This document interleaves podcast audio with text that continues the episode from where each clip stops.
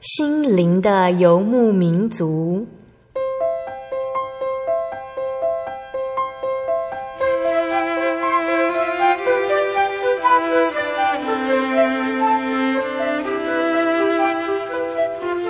在这个谁都不管谁的后现代社会里，每个人的心灵都是游牧民族。成长的过程就是寻找的过程。每一颗漂泊的心灵，其实都在寻找生命的绿洲。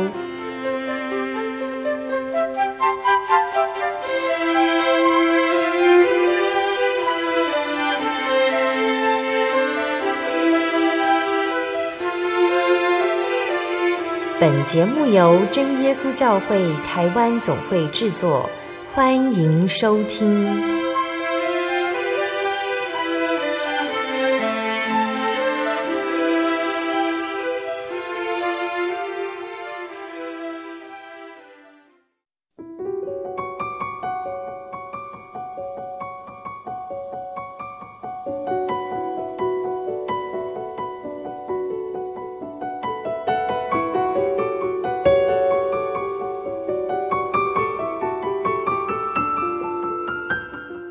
坐在空中的听众朋友们，大家平安，欢迎收听今天的心灵的游牧民族，我是贝贝。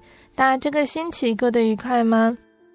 在节目要开始之前，贝贝想先和听众朋友们分享一个圣经经节，是记载在圣经的约翰福音第十章一到四节。我实实在在的告诉你们，人进羊圈，不从门进去，倒从别处爬进去。那人就是贼，就是强盗。从门进去的才是羊的牧人，既放出自己的羊来，就在前头走，羊也跟着他，因为认得他的声音。羊不跟着生人，因为不认得他的声音，必要逃跑。我们都知道哦，羊它是需要随时被保护，免得受到野兽和危险环境的伤害。因此呢，许多养羊的人呢，他们会把羊群关在畜栏里面。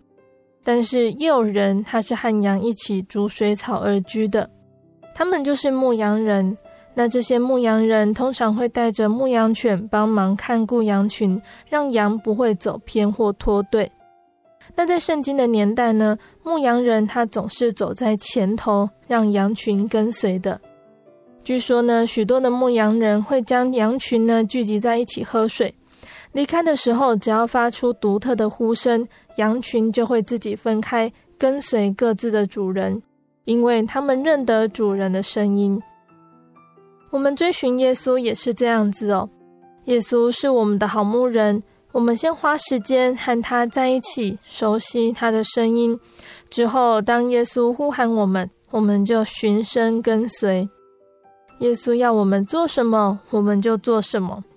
他希望他的羊群是安全的，我们必须选择待在他的身边。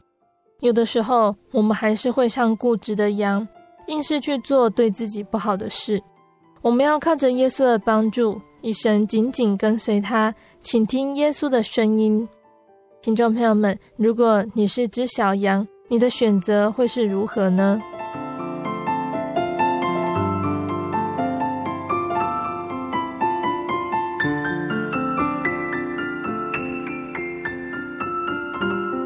天要播出的节目是第一千零五十一集《生活咖啡馆》绘本分享《浮游的一天》。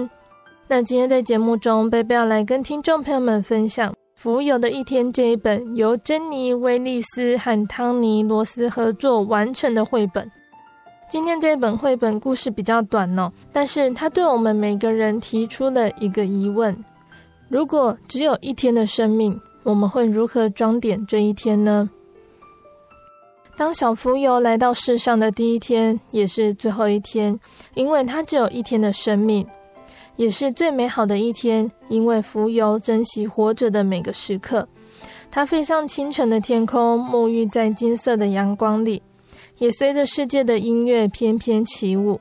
它细心留意着身边所有的生命，为所有的一切感谢，也将最美好的一天送给他的孩子。小朋友来到世上，只有一天的生命，也是最美好的一天。在这里呢，贝贝要先跟大家卖一个小小的关子，先来跟大家分享一首诗歌。诗歌过后，贝贝就会来分享这本绘本故事。贝贝要先分享的这首诗歌是赞美诗的第七首《万有齐颂主》。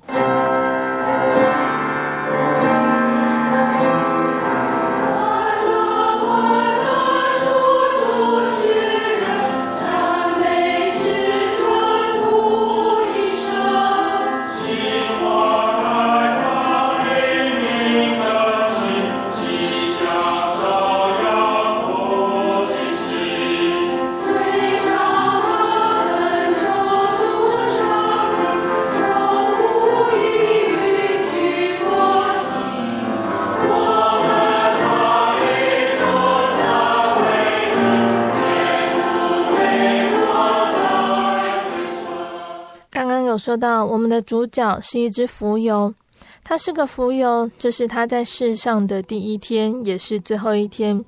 因为蜉蝣只能活一天，可是他会难过吗？一点都不会，他很高兴自己活着。这是全新的一天，也是最美好的一天。蜉蝣珍惜活着的每个时刻。蜉蝣看见世界揭开序幕，听见黎明破晓的声音。沐浴在金色的阳光里，数不清的花朵为它绽放。它品尝了甜甜的花蜜。蜉蝣看见蛋孵化了，宝宝诞生了，还有小绵羊学习站立。蜉蝣也看见忙碌的蚂蚁、嬉闹玩耍的小孩，还有许多美丽的事物。蜉蝣感受到阳光温暖的拥抱。夏天雨水的亲吻，还有彩虹的神奇魔力。那今天呢，也是蜉蝣的结婚日子。缤纷的落叶从树上飘落下来，草地上正进行趣味竞赛。微风轻轻吹，钟声当当响，鸟儿在欢唱，它也随着世界的音乐翩翩起舞。蜉蝣产下卵，这是个恬静的夜晚，也是最美好的夜晚。在夜晚呢，浮游许下最后的心愿。他说：“小宝宝啊，但愿你们的明天和我的昨天一样完美。”浮游看着月亮缓缓升起，星星闪闪发亮，他为自己美好的一生满怀感谢。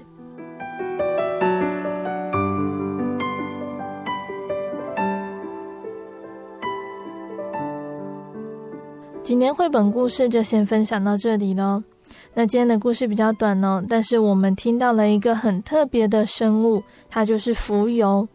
蜉蝣是一种很特别的昆虫哦，它的幼虫时期是生活在水中的。那生长至亚成虫的时候，它的背部会长出翅芽，然后顺着水草的茎叶或者是岸边的石头爬出水面，停留很短的时间，它马上就会褪去亚成虫的外衣，羽化为身体细长。触角短小，背部有薄膜羽翅，还有两根长尾须的成虫。那由于成虫的口气已经退化了，无法进食，所以成虫只有短短一天的寿命，又被称为朝生暮死之虫。朝生暮死呢，是多么短暂的时间呢？但是每只成年蜉蝣依然努力活出自己生命的光彩和价值。他们会在傍晚的时候聚集在水塘旁边，忽上忽下翩翩起舞，寻觅伴侣，交配产卵，延续下一代的生命。然后在夜幕笼罩大地的时候，向世界道别。一天的时间呢，在不断推进的永恒时序中，转眼就消逝了。那即使在人类七八十载的年岁中，也显得微不足道。然而，对于蜉蝣的成虫来说，却是他们仅有的一生。他们的生命虽然短暂，但是对绘本的作者来说，有着丰富深刻的样貌和意涵。所以，作者们他们透过如诗句般优美温暖的文字，还有亮丽缤纷的色彩，来引领我们进入蜉蝣的一生，体会浮游的感受和心情，也看见他身处的美丽世界。我们能够体会生命的奥秘，还有成长的喜悦，从中呢可以领悟到精彩的人生其实不在乎于量的长短，而是质的细腻跟精致。懂得欣赏不同的人生风景，也能够用感谢的心情来面对一切。书里面的蜉蝣在生命即将结束的时候，许下自己最后的心愿。蜉蝣说：“小宝宝啊，愿你们的明天和我的昨天一样完美。”蜉蝣也为自己的一生满怀感谢。相信这个是作者们他们最深切的盼望。如果我们也能够怀抱和蜉蝣一样的心态来面对自己的人生，那么不管生命是长是短，都会一样精彩美好。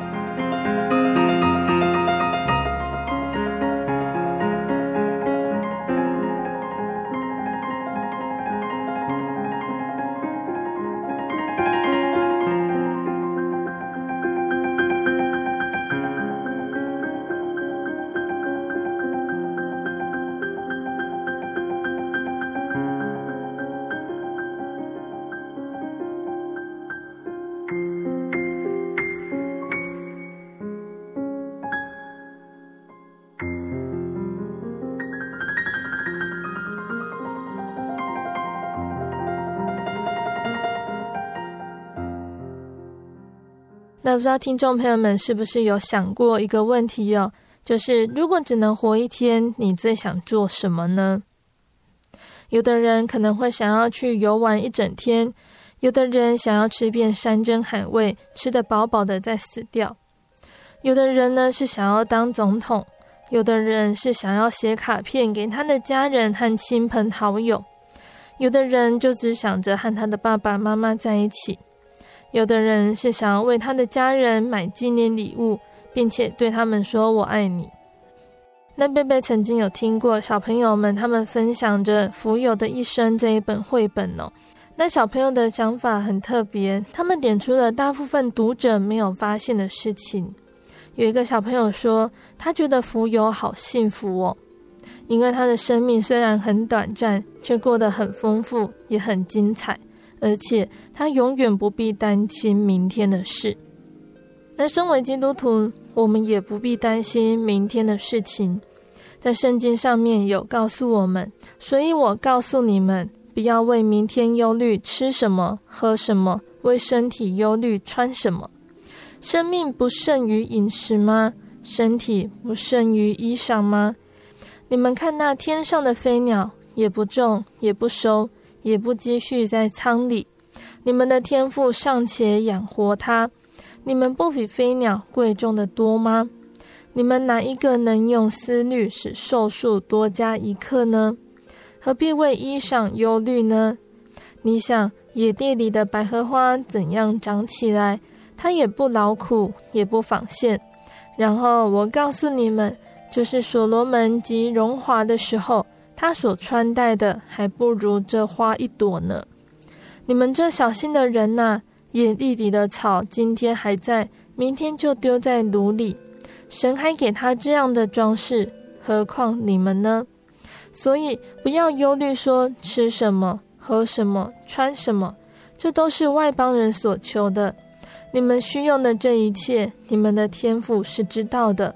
你们要先求他的国和他的义。这些东西都要加给你们的，所以不要为明天忧虑，因为明天自有明天的忧虑，一天的难处一天当就够了。那这是记载在马太福音的第六章二十五到三十四节。有这几节经节里面，我们可以知道，耶稣会看顾蜉蝣，也会看顾我们。所以，我们应该要学习像浮游一样，好好的过着这每一天，并且心中是充满感谢，也能够趁着活着的时候，赶快来认识这位耶稣。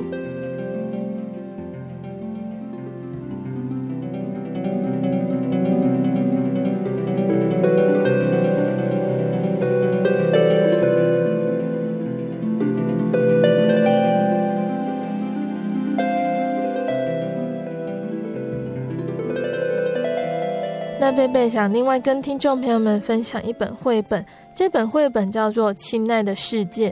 如果我们对着世界怀着美好的想象，用开心的眼光去看待这个世界，我们就能够开心的度过每一天，并且心怀着感谢。亲爱的世界这一本里面呢，贝贝选了几段出来跟听众朋友们分享。他第一个故事是说到：“亲爱的世界，亲爱的世界，请告诉我，为什么你能在树上长出那么多好吃的梅子和水果？请告诉我，为什么你能让漂亮的花朵散发甜甜的香味？请告诉我，为什么你能在秋天改变树叶的颜色？”请告诉我，为什么你能让我们的大地一直这么美丽？然后再来是亲爱的小鸟，亲爱的小鸟，我看见你自己睡在屋顶上，你红色的嘴、蓝色的羽毛在月光下闪闪发亮。我听过一位声乐家歌唱，他穿着五彩缤纷、美丽的衣裳，他的高音婉转清亮，仿佛他就是林中的小鸟。早晨太阳升起时，你也会为我唱出婉转清亮的歌声吗？我会打开窗子，等候你的表演。晚安，美丽又五彩缤纷的小鸟。亲爱的黎明，你朦胧的微光穿透我的窗，悄悄地唤醒我。小鸟还在睡觉，虫子和青蛙已经不再合唱，一起等待快升起的太阳。我也静静等待。直到早晨响起妈妈愉快的脚步声，然后当甜美的松饼香味飘过我的鼻尖，我就马上跳下床。亲爱的苹果，站在高高的梯子上，我想摘下你。你圆圆鼓鼓地挂在树上，你的叶子在我脸上轻轻搔痒。我咬下第一口，你酸酸甜甜的果汁在我肚子里旅行，兴奋地晃来晃去。你让我觉得好快乐，好快乐！我的脸颊红得发亮，就像你一样。亲爱的大海，你让大门开着，这是小鱼儿的房子，它们住在你深深的怀里。大鱼想吃它们时，它们需要安全又可靠的避难所。水在冬天变冷时，它们需要温暖又舒适的庇护所。他们疲倦时需要可以安歇的收容所，请让大门开着，这是小鱼儿的房子，他们住在你深深的怀里。亲爱的雪，我看见你旋转和跳舞，像穿白衣的天使。我知道你要我做一个又高又胖的雪人，他还要有一个又长又有趣的红萝卜鼻子。可是很抱歉，我感冒了。今天不能出门，也不做雪人。不过我会看着你旋转和跳舞，在脑海里想象着和你一起玩。可以请你明天再来吗？亲爱的太阳，你高兴的时候，我知道，因为你的光在所有的东西上照耀和反射。你难过的时候，我知道，因为你变得朦胧又模糊，好像你的眼睛含着泪水。你生气的时候，我知道，因为你躲在乌云后面，大声的打雷闪电；你又高兴起来的时候，我知道，因为你不再躲藏，还在美丽的彩虹上面对我们眨眼睛。亲爱的星星，你们在很暗、很暗却很晴朗的夜空中一闪一闪亮晶晶。我躺在吊床上，在两棵树间摇晃。我听见昆虫和凉凉的微风带来山的气息。我看着你们闪闪发亮，看了好久好久，直到妈妈叫我。我躺在床上，闭起眼睛，你们仍在我眼中一闪一闪亮晶晶。在创世纪的第一章第一节说到：“起初神创造天地。”那这是圣经的第一句话。从圣经的启示了解万物的存在，是真神极伟大的杰作。从神创造的万物，认识他伟大无限的智慧、能力和慈爱。就像保罗说的：“自从造天地以来，神的永能和神性是明明可知的。虽然肉眼看不到神，但借着所造之物，叫人无可推诿。”大卫也认为神的奇妙作为是为了彰显神的荣耀，在诗篇里面说到：“诸天述说神的荣耀，穹苍传扬他的手段。这日到那日发出言语，这夜到那夜传出之事。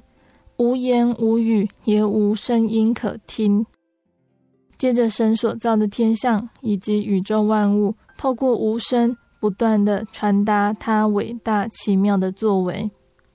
摆列在天空数不尽亿万的星球里面，在神的眼中，地球仍然是宇宙中最重要的星球，因为上面住满了按着神形象所造的世人，其中所有的万物更是为人而创造预备的。因为创造诸天的耶和华，制造成全大地的神，他创造坚定大地，并非使其荒凉，是要给人居住。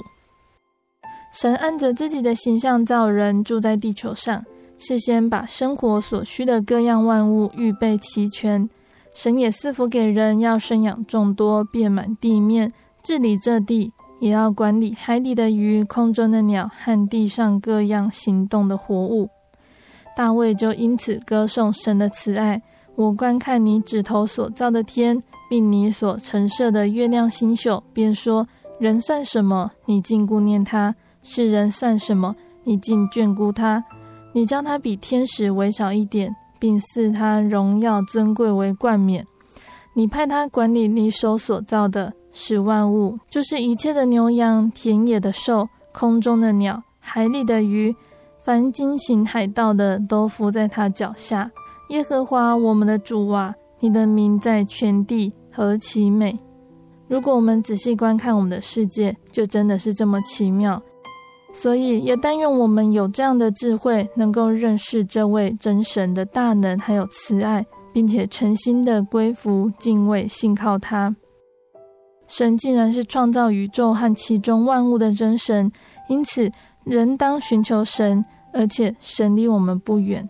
只要专心寻求，必定会寻见平安福气，也必定会临到我们。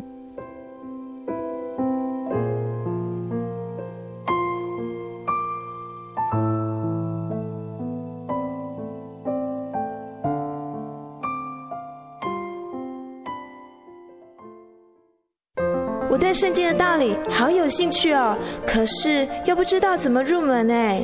你可以参加圣经函授课程啊！真的啊？那怎么报名？只要写下姓名、电话、地址，寄到台中邮政六十六至二十一号信箱，很快的，你就会收到第一课的课程了。赶快去寄吧。嗯。圣经函授课程能循序渐进的引导您更了解耶稣基督的福音。得到生命的滋润和来自信仰的力量。本课程完全免费，欢迎来信台中邮政六十六至二十一号信箱，请注明参加函授课程。愿神祝福您。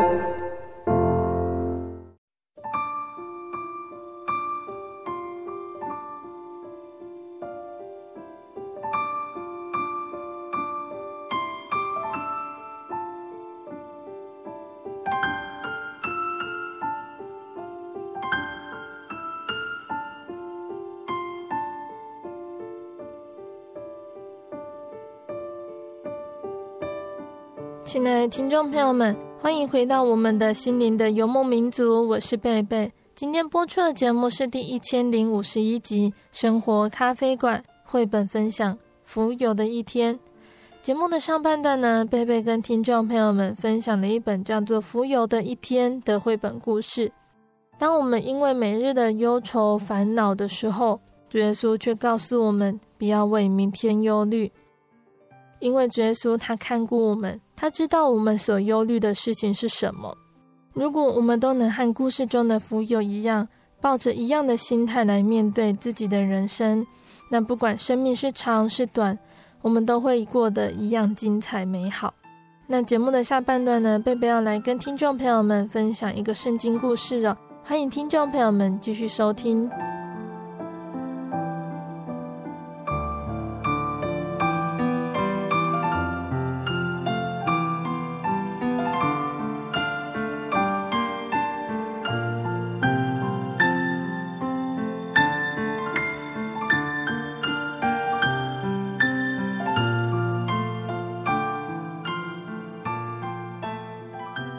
亲爱的听众朋友们，在下半段节目中呢，贝贝要来分享一段圣经故事哦。那我们从以色列人他们出埃及，在旷野里面行走，一直到迦南地，我们说了好长好长的故事。而以色列人他们度过了四十多年，在这四十年中呢，以色列人他们充满着恩典和福气，也充满着抱怨和怒气。以至于他们必须行走四十年来学习对真神的信心。那上个月我们说到了约书亚，他接替摩西的棒子，带领以色列人进入了迦南地。但是这片土地却有其他的外族人住在里面。约书亚必须带领以色列百姓攻打这些外族人，让以色列人他们可以好好的居住在这里。那上个月我们也提到了约书亚，他带领着百姓，他们很顺利的攻打了耶利哥城，但是他们却在攻打爱城的时候失败了，因为中间有以色列人，他没有顺服神的话。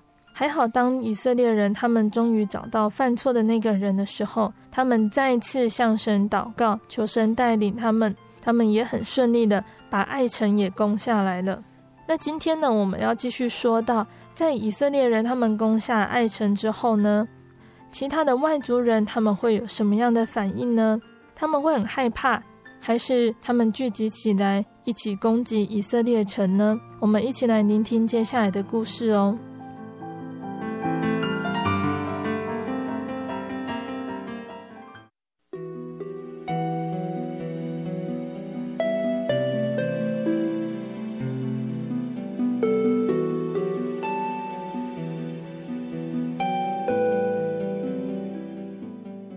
神计划把迦南全地赐给以色列人。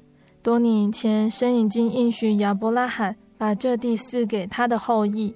神还告诉亚伯拉罕，为什么要在很久以后他才实现他的应许？因为住在迦南地的都是凶残邪恶的民族，而且在他们还有机会改邪归正以前，他都不想把他们逐出迦南地。神等了很久。现在却要差以色列人来收取他们的地，在以色列人仍然在旷野漂流的时候，神就告诉摩西，以色列人千万不能跟迦南地的任何一个民族立约。神知道，如果以色列人和这些异族人联合，以色列人很快就会随从异族人走上邪恶的路。那在耶利哥不远的地方呢，有一座基遍城。城里的人看见以色列人的胜利，便想跟他们立约。他们知道哦，如果约书亚晓得基遍人就住在迦南地里面，约书亚一定不会答应要立约的。所以他们想了一个诡计来。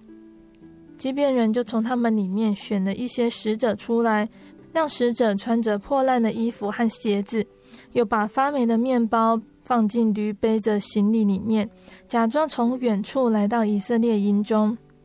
使者告诉约书亚：“我想跟你们订定合约。”约书亚问他们：“你们是从哪里来的？”这些使者他们就假装着说：“我们是从很远很远的地方来了。你看看我们的衣服和鞋子已经很破旧了。我们出发来这里的时候，面包还是新鲜的，现在已经发霉了。”约书亚和以色列长老没有求问神的指示，只管迫不及待地跟基变人订定合约，答应在基变人有需要的时候要帮助他们。但是到了第三天之后，以色列人他们就揭发了这个诡计。可是现在以色列人不能随便攻占基变人的城市，遵照神的吩咐来驱逐基变人了。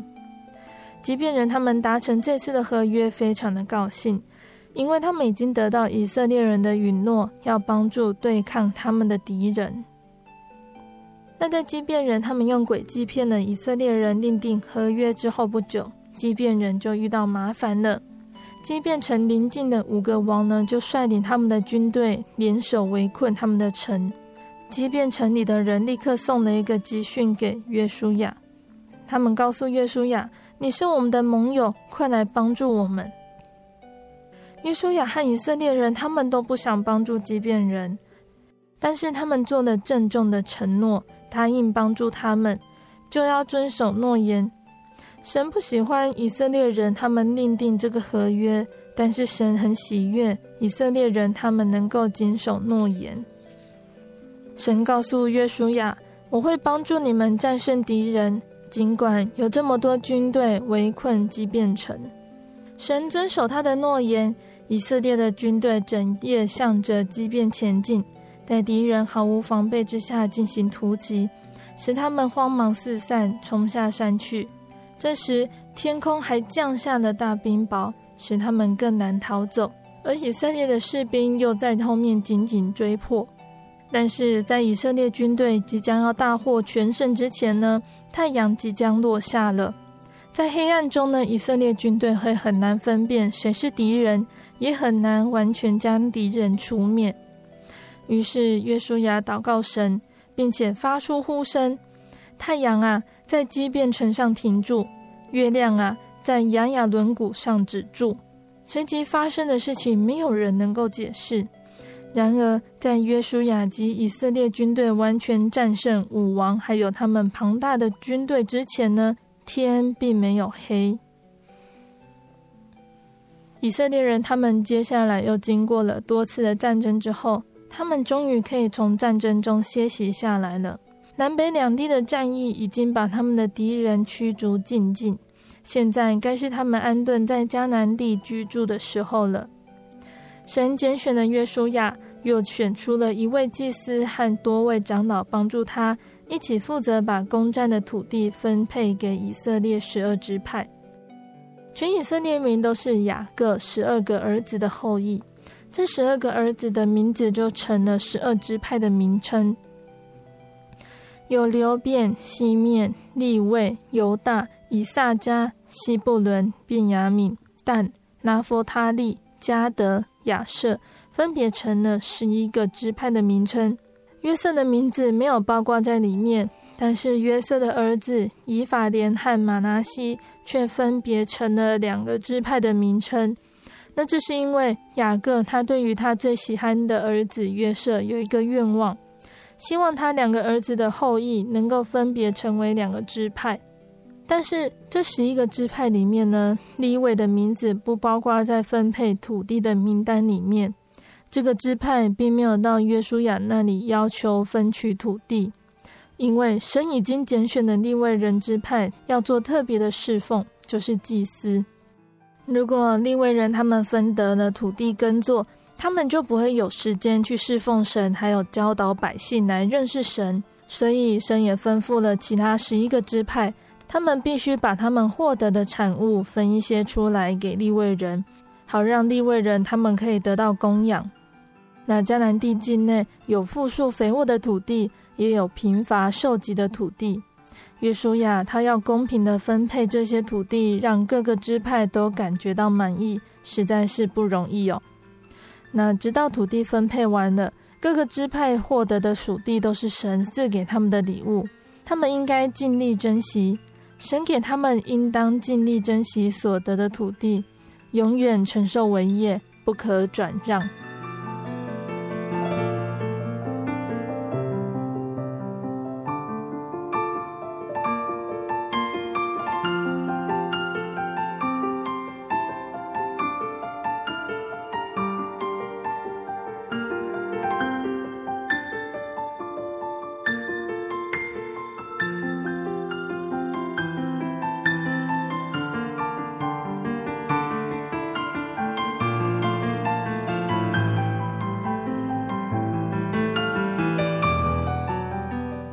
亲爱的听众朋友们，我们的故事就先分享到这里喽。在今天的故事里面，我们听到了迦南地里面的基变城这里的人，他们害怕受到以色列人的攻击，所以他们假装从远方来的，来欺骗以色列人。接着，因为基变人和以色列人立约，迦南地的五个国王就聚集起来，要包围基变城。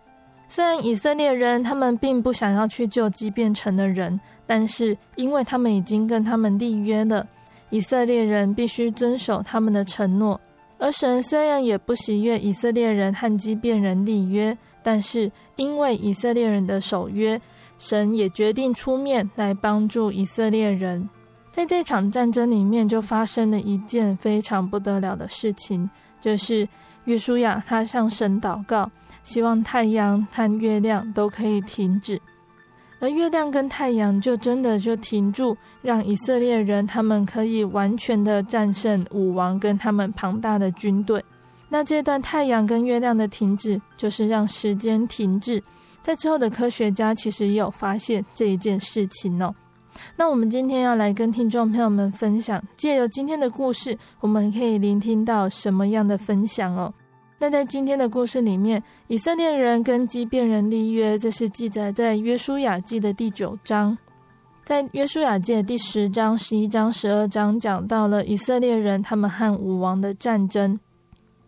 那再来，我们也有说到了以色列人他们将迦南地攻占下来之后，他们开始要分配土地。那迦南地是神应许要给以色列人的，是记载在约书亚记的十五章开始。那在今天的最后，我们也会分享到，约书亚他从摩西手上接下棒子，带领以色列人进去迦南地。约书亚带领他们的目的，就是要攻下迦南地的各个异族。那当以色列人他们完全的占领了迦南地之后，约书亚的工作也即将卸任了。那在最后一段的分享，我们会跟听众朋友们来聊到，约书亚他从出埃及旷野。迦南地的这些战争里面，他对神的应许和恩典是用什么样的信心去保持着呢？那等一下贝贝会跟听众朋友们分享。那我们现在要先来跟听众朋友们分享，在约书亚记第九章，就是以色列人决定和基遍人立约这一章呢。这一章里面有什么样的事情是值得我们去注意呢？这一章就是告诉我们在做决定之前，要先问神。以色列人他们在经历耶利哥的事迹，还有爱城得来不易的胜利之后，想必在迦南地的各民族眼中，以色列人是一个必须赶紧除灭的大祸害。而在当时邻近的基遍人来说，他们也害怕耶利哥城和爱城的结局会在自己的身上实现，所以他们设下诡计，假装成远地来的民族，成功的欺骗了约书亚和以色列人。那对于神曾经交代要灭尽迦南所有民族的以色列人来说，在拆穿畸变人的诡计之后，想必是非常懊恼的。但是在这整个过程里面，只能说是以色列人他们自己太不小心了，他们被之前的胜利冲昏了头。圣经写着，以色列人他们并没有求问神的指示。但这其实是蛮讽刺的，因为以色列人他们才刚经历过第一次攻取爱城的失败，他们明白一定要完全遵照神的指示，但是在面对畸变人的要求的时候，以色列人他们却是毫不犹豫的接受了他们的恳求，没有求问神。那一直到第三天，他们才知道畸变人原来是附近的邻居哦。那这对一个要到处征服迦南地的约书亚和他带领的以色列人来说是蛮不可思议的事情。他们怎么连附近的民族有哪些都不太清楚呢？所幸还好哦，基遍人他们只是来求和，并且愿意臣服在以色列人之下。如果基遍人他们这个是一个渗透的作战策略，那也许以色列人他们会遭遇到更多的困难，也不一定。那这一段记载就是提醒我们，当我们处在一个不断胜利的时刻，这并不代表失败跟错误是不存在的。魔鬼就藏在细节里，伺机而动的准备吞噬我们。约书亚和以色列人一方面可能太过于单纯，以至于他们相信即便人是真的来自于遥远的地方；一方面也是因为他们在经历胜利之后。忘了他们的成功其实是来自于完全顺服神的指示，他们没有去求问神，或许他们心里想说，这没有什么大不了的，一个远地来的民族愿意服侍我们，当然是最好的。没想到他们是被骗了，而且因为发誓在先，所以无法轻易的改变。也不得不说，只有在立约的当下才想到神，似乎是有一点太迟了。那也许人就是这样子。在面对很多的决定时，习惯用自己眼睛看到的讯息跟自我的判断来决定事情，但是在神的眼中，这样的我们其实有很多不足的地方，因为神看重的是我们是否愿意顺服。那有的时候，出于仁义的决定，反而会带来更多矛盾的抉择。以色列人他们就是这样子陷入两难：一方面要灭掉迦南地的民族，另外一方面却有自己发过的誓言，两者之间势必成为冲突。那这让我们知道哦，不管何种状态之下，最重要的就是要询问神的意见，而不是一昧的把决定权交在自己的手上。虽然现在呢，不会像约书亚的时代一样，可以直接听见神的意思，但是透过祷告中的思想，或者是圣经中的话语，我们可以慢慢找到神要我们去做的方向。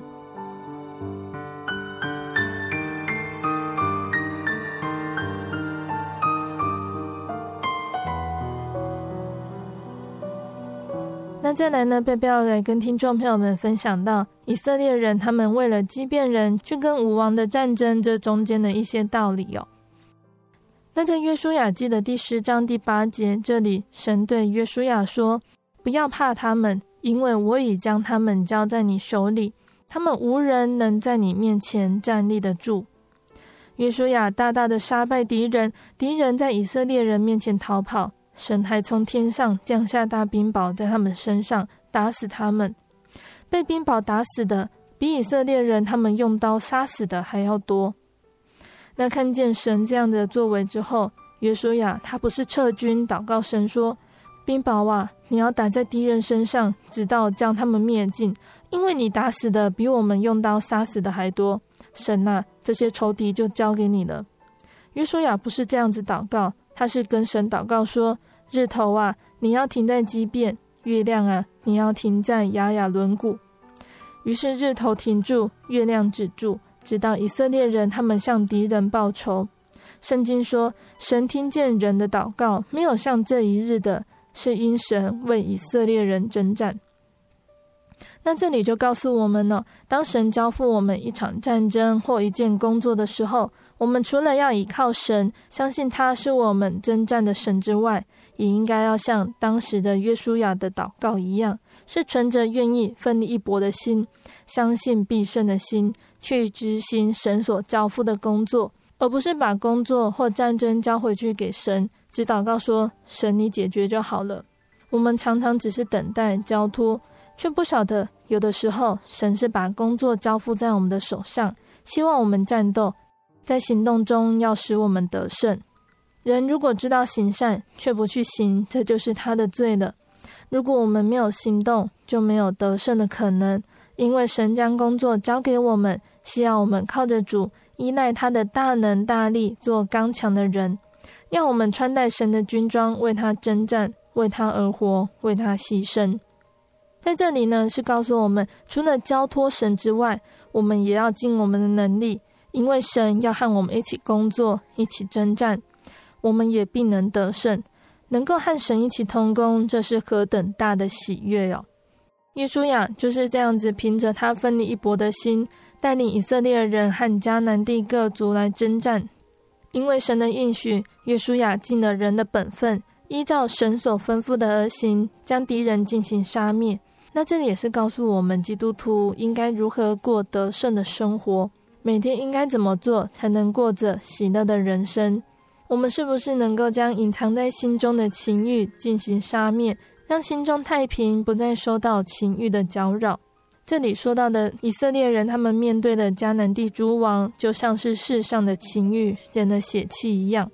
当我们面对不如己意的事情，应当要将怒气进行杀灭。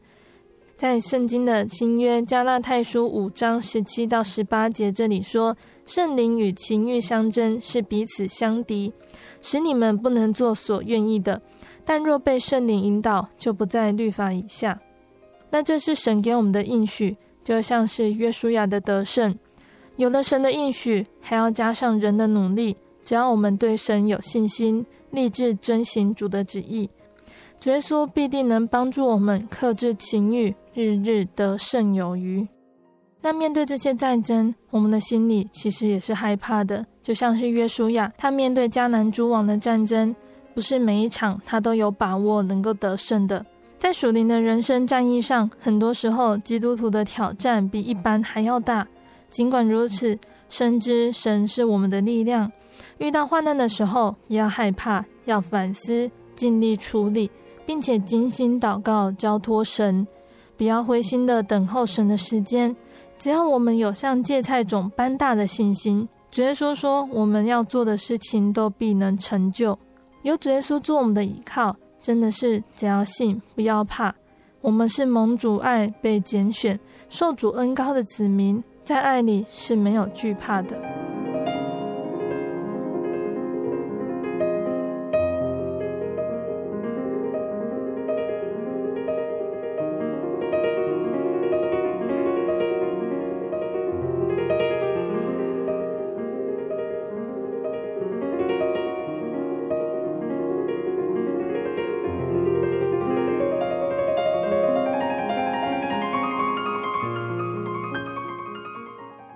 再来呢？贝贝要跟听众朋友们分享，当以色列人将迦南地里面的异族全部都击败之后，约书亚就要来分配这些土地给十二个支派。让我们重新再一次思想，为什么要给以色列人呢？那这片土地是源自于神给亚伯拉罕的祝福。神给亚伯拉罕的祝福包含子孙、土地跟国家。在创世纪的十七章第四节到第八节。这里是神对亚伯拉罕所说的话：“我与你立约，你要做多国的父。此后，你的名不要再叫亚伯兰，要叫亚伯拉罕，因为我已经立你做多国的父。我必使你的后裔极其繁多，国度从你而立，君王从你而出。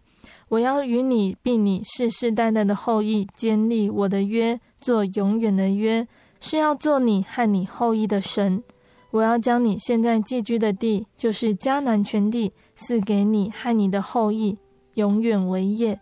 我也必做他们的神。从人类历史和实际需求来看，能有一块土地，然后娶妻生子，耕作收成，是多么有安全感和归属的幸福哦！全世界都是神的，神他却把属于他的子民安置在迦南地。在那个地方还住满别族的人的时候，神已经把这一块应许之地赐给以色列人。但是以色列人他们必须自己去征战，争夺这份应许之地，然后努力的在上面生存得福。那以色列人他们是如何分配他们的土地呢？在约书亚记的十五章这里记载，以色列人他们是用拈阄的，拈阄就是我们现在的抽签哦。研究的结果是出于神的主权，十二个支派他们才能够安心领受，没有异议。但在十五章里面，也有一个故事值得我们去思想的，就是当年在摩西指派十二个探子进迦南地窥探的时候，和约书亚是站在同一个立场，呼吁以色列人他们要有信心的来向迦南地前进的迦勒。那迦勒他在领受土地的时候，他的年纪老迈，却依然豪情万丈，依然是信心的盛年。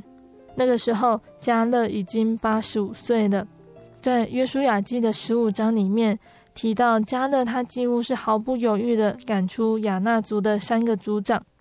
亚衲族呢，是圣经中出名的巨人族。加勒虽然老了，靠的是对神数十年来的认识，凭着信心赢得神完全的赏赐。最后呢，贝贝要来跟听众朋友们分享《约书亚记》的二十三章跟二十四章。这里呢是《约书亚记》的最后两章了。这两章可以说是约书亚的遗言，是他死前对于以色列人的交代。其中呢，约书亚他重申摩西的律法，回顾选民的历史，并且表明自己家的信仰。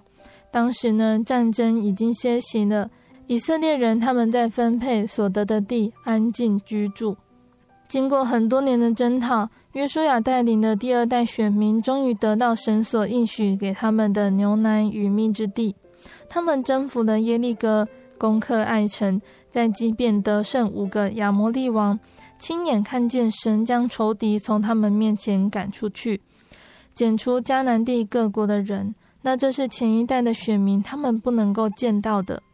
约书亚这一位是从第一代到第二代都健在的人，他在临终前这样告诉众人：“我现在要走世人必走的路，你们是一心一意的知道耶和华你们的神所应许赐福于你们的话，没有一句落空，都应验在你们身上。”但这是老迈的约书亚，他体验过神的话的真实的心得哦。因为约书亚他这样子的体验，所以他能够坚定地说：“我和我的家必定侍奉耶和华。”我们的信仰也要长到如此坚定的地步。人家都说科学是靠实验，信仰是靠体验，那这都是一个验证以至于确信的过程。如果没有透过体验，我们就没有办法知道神的话究竟有多真实。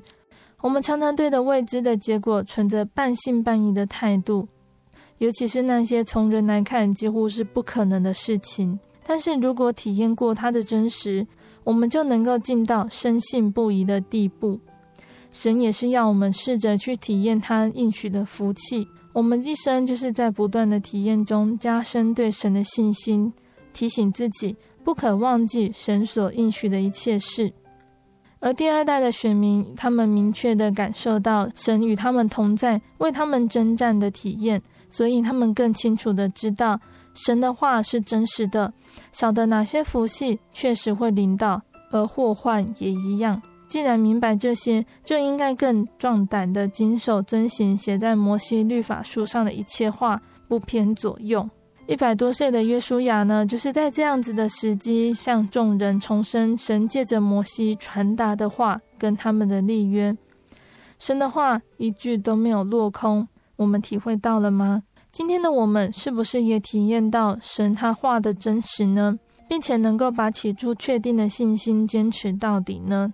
如果我们曾经感受到神应许的福气，想必能够更深刻了解神的话，相信那看不见将来的福气。从前约书亚带领以色列人得到迦南地为业，在专靠主的过程中体验到了神的真实。那愿我们也同样有这样子的体验，使我们能够终身事主不渝。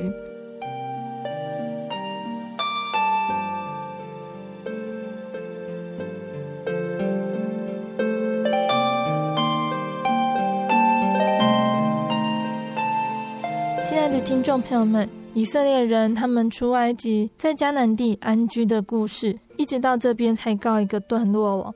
我们看着摩西他如何在他的生命中挣扎，带领以色列人从埃及出来，接着又看着摩西接棒给约书亚，约书亚他又是如何带领以色列人为了神应许给他们的土地拼命的努力。在接下来的故事，我们就会进入圣经的四世纪。从四世纪开始，我们就可以提到，当以色列人他们在迦南地安居的时候，还会发生什么样的事情？当他们处于太平的年代，他们是不是还会记得神的恩典？那这就是我们下个月要跟听众朋友们分享的故事。那在今天的故事里面，我们要做最后的结论，就是当我们愿意交托给神，神神也会对我们说：“你要刚强壮胆，不要惧怕。”必定也会看见真神为我们预备的一切。于舒雅经历这样子的人生，在最后说出了他的后裔必定会持续侍奉耶和华这句话，就是约书亚用他的生命完全的体验到神的同在。那也愿我们大家能够努力的追求神，就像约书亚一样，体验到神同在恩典。那在节目的最后，贝贝要再来跟听众朋友们分享一首好听的诗歌。这首诗歌叫做《Never Give Up》，永不放弃。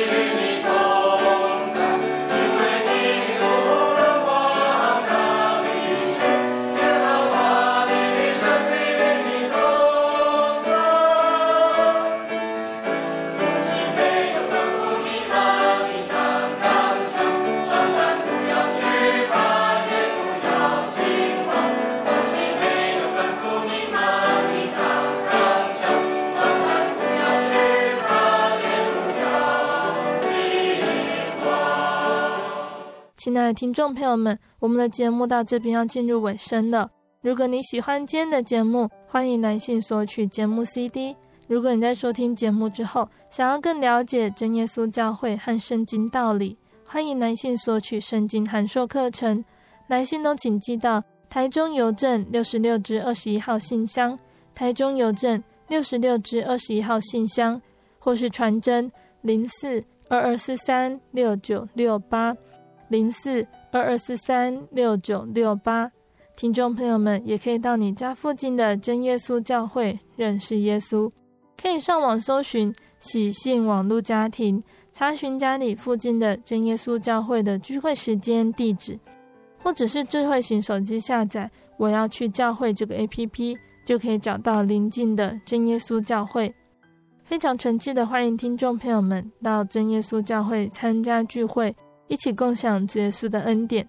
谢谢你收听今天的节目，我是贝贝，我们下个星期再见喽。我的心是一只鸟，飞行介于黄昏与向人